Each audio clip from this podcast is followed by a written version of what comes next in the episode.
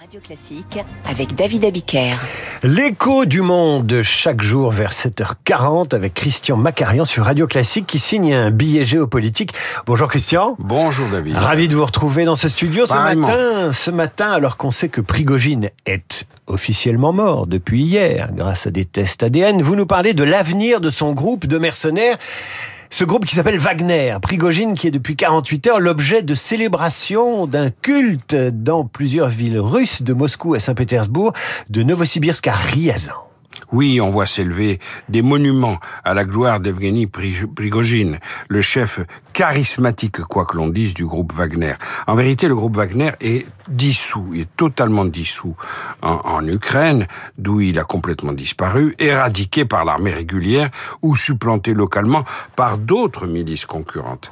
Quant aux cyberactivités ou au volet financier de ce gros conglomérat que l'on appelait Wagner, tout a été repris en main illico presto par le Kremlin. Pour tout dire, Wagner n'existe plus concrètement, sauf en Afrique. Pourquoi sauf en Afrique? Eh bien, l'Afrique, c'est la grande success story des soudards, tolards et autres pillards ou viandards tirés des tréfonds du lumpen prolétariat russe et reconnaissons que Prigogine savait être leur Pougatchev.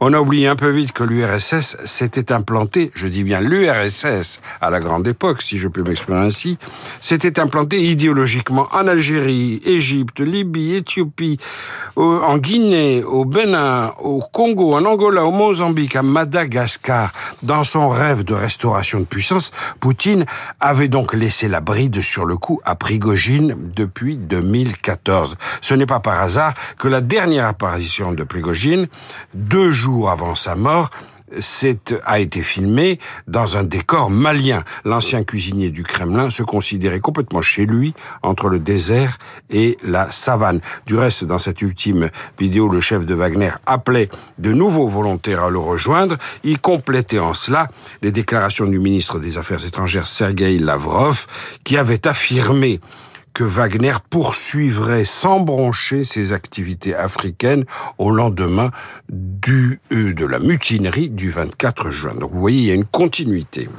Alors, quelle est la recette pour parvenir à cette implantation euh, africaine de Wagner? Alors, l'aura africaine de Wagner repose, soyons très clairs, sur la protection rapprochée des dictateurs et roitelets locaux et plus largement sur le renforcement du système qui détient le pouvoir en Afrique.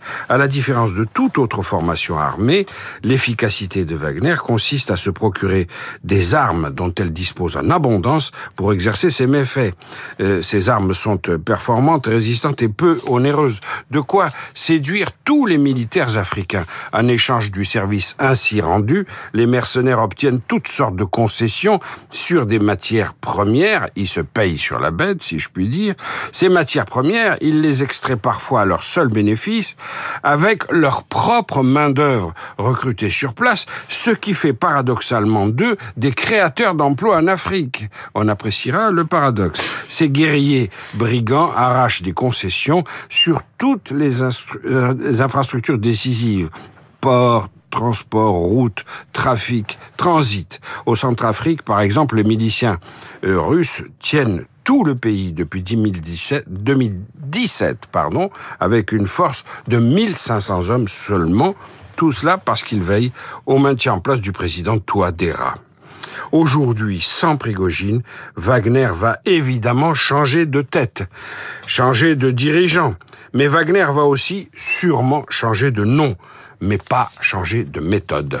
Alors, ce qu'il faut rappeler aussi, euh, Christian Macarian, c'est que euh, il y a plein d'autres euh, milices en Russie. Wagner n'est pas un cas unique, loin de là, ce qui fait euh, de ce pays quand même une, une singularité. Ah oui, David, vous pouvez l'affirmer sans risque de vous tromper. Même le ministre de la Défense, Sergei Shoigu, l'ennemi personnel d'Evgeny Prigogine, Sergei Sho- Shoigu qui commande pourtant toutes les forces armées, eh bien, lui-même dispose de sa propre cohorte, de sa propre milice. Les gouverneurs de province qui ont été nommés un à un par Poutine ont été encouragés par le président russe à se doter de leurs propres forces pour ancrer, enraciner leur pouvoir dans les territoires. Avec l'élimination de Prigogine, Poutine a donc envoyé le même avertissement à tous, auquel il faut ajouter les oligarques, qui disposent aussi de milices privées. L'avertissement est le suivant, il n'y a qu'un seul maître au Kremlin. Certes, un maître mais un maître qui s'est rendu totalement tributaire d'un État parallèle aux pratiques mafieuses. vous nous dites en substance que Poutine est malgré tout fragilisé euh, en son pouvoir par euh, l'existence, la survivance de ses euh, milices. Christian, vous m'avez fait remarquer en préparant cette chronique qu'il y avait dans l'avion de Prigogine son garde du corps qui aura fait son travail jusqu'au bout. Parmi les fameuses, euh, les dix victimes hein, de, ce, de ce crash aérien, garde du corps qui aura fait son, son job jusqu'au bout et surtout qui s'appelait Evgeny Macarian. Oui, je vous, je vous ai mentionné ce détail afin que vous n'en fassiez pas état au micro, mais puisque vous le faites... Ben, C'était pour vérifier que vous n'étiez pas dans l'avion, ça c'est évident, mais qu'il n'y a aucun lien de parenté avec vous. Hmm, il y a peut-être un lien de parenté, parenté très très éloigné, mais aucun que je connaisse. Il s'agit d'une homonymie, donc non, ce n'est pas mon cousin. Niet, Tochna Niet. Merci Christian, à demain. Dans un instant, le retour de Marc Bourreau pour le journal imprévu.